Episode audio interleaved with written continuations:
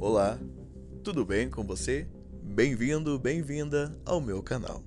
É um prazer ter você aqui comigo. Começamos a falar sobre tristeza. Um edifício de sete andares desabou em Fortaleza no último dia 15 de outubro. Foi registrado pelo Corpo de Bombeiros nove mortes e sete resgates. A obra, orçada em 22 mil reais, foi o ponto de partida para a tragédia.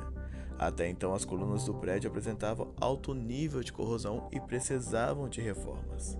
A prefeitura disse que o prédio era uma obra irregular, mas a equipe do G1, portal de notícias da Globo, informou ter localizado um documento num cartório de Fortaleza afirmando que a obra é legítima e reconhecida pela capital cearense desde 1982. As buscas foram encerradas no último sábado, dia 19 de outubro.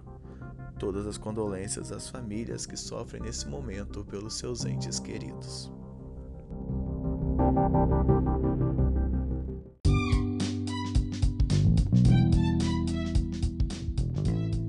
E se tem algo que está pegando mais fogo do que as florestas brasileiras, é a guerra do presidente com o próprio partido. A guerra do presidente com o próprio partido, o PSL, ganha um novo capítulo com direito a vazamento de áudios, ameaças e muita baixaria. A raiz do problema é financeira e ética. Nenhum e nem outro dentro do próprio partido assume os detalhes do confronto bem estilo programa de sensacionalismo clássico e barato de televisão. O presidente andou medindo forças com o presidente do PSL, o deputado Luciano Bivar, como todos sabem. Bolsonaro iniciou a semana tentando amenizar os desentendimentos com o partido. A nova briga começou com os aliados e desafetos Bolsonaro e Bivar, quando Bolsonaro resolveu simplesmente tentar trocar as lideranças do governo. Um áudio divulgado pela revista Cruzoé encurtou o pavio dos membros do partido e até o momento o cardápio é um toma lá da cá e muita baixaria. Ouça o áudio da revista Cruzoé do presidente falando de sua finalidade a respeito das lideranças do partido. Aí falta uma assinatura para a gente é, tirar o líder, tá certo? E botar o outro.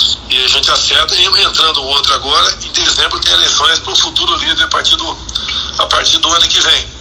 A maneira como está, que poder tem na mão atualmente o presidente, o líder aí? É o poder de indicar pessoas, de arranjar cargo no partido, é promessa para fundo eleitoral por ocasião das eleições, é, é isso que os caras têm.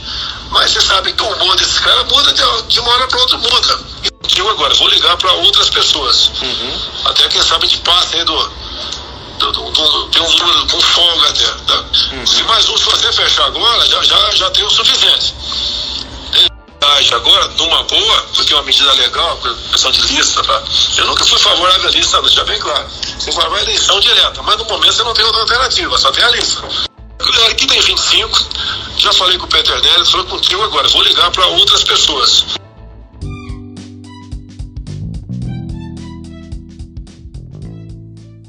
Diante do vazamento, o presidente, numa coletiva com a imprensa, afirmou que o vazamento foi desonesto. Desonestidade é uma coisa complicada de se falar de alguém, não é mesmo? E exatamente eis a questão. Quem está de fato desonesto? Quem vazou o áudio para a revista Cruzoé ou o presidente com a sua finalidade? Tire você suas próprias conclusões.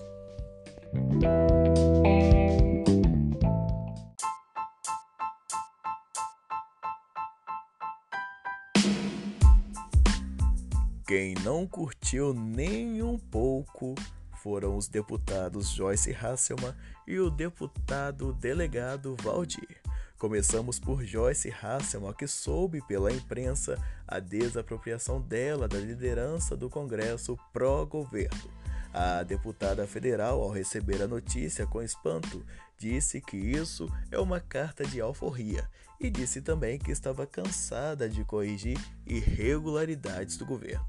Isso gerou incômodo a Eduardo Bolsonaro, deputado federal e filho do presidente Bolsonaro. Nada resolvido entre Joyce e Eduardo, começaram a troca de farpas e indiretas pelas redes sociais. Eduardo Bolsonaro também tem uma parcela de culpa pela ira do deputado delegado Valdir. O presidente Bolsonaro tentou tirar também a liderança do partido na Câmara do delegado Valdir para emplacar Eduardo. Com isso, o delegado ameaçou implodir o governo com um áudio contra o presidente da República. O áudio foi obtido em primeira mão pela Record TV. Ouça. Eu vou implodir o presidente. Aí eu mostro a gravação dele. Eu tenho a gravação. Não tem conversa. Não tem conversa. Eu implodo o presidente. Como é que o presidente se presta pra Acabou, acabou, acabou, cara. Eu sou o cara mais pior esse vagabundo, cara.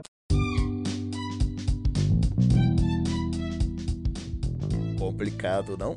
Vou tentar explicar. O PSL é a segunda maior base partidária na Câmara dos Deputados, com 53. Bolsonaro, de modo indireto, interviu para desapropriar o delegado Valdir. Então, membros do próprio partido apresentaram três listas de assinatura para um novo líder do partido na Câmara: duas em apoio a Eduardo e uma em defesa da permanência de Valdir a Câmara validou a lista pró-Valdir, que apresentou 29 assinaturas válidas, 5 a mais que a pró-Eduardo, que contava com duas que não superava as 29 do delegado. Mesmo com dois deputados do partido que não assinaram nenhuma das listas, a tentativa de Bolsonaro foi um fracasso, tanto do pai quanto do filho. Os dois deputados ausentes foram Luciano Bivar, presidente do partido, e o deputado Coronel Armando de Santa Catarina. Questionado sobre a tal implosão, o delegado Valdir diz ter falado sem pensar. Política no Brasil não é para amadores, não é mesmo? Que coisa! Ora revoltado, ora disse que foi a força da emoção. Que coisa, não? Eu sou Felipe Lacerda este podcast e muitos outros você encontra em várias plataformas, inclusive no felipelacerdaportfolio.weblay.com. Muitíssimo obrigado pela sua audiência e até logo!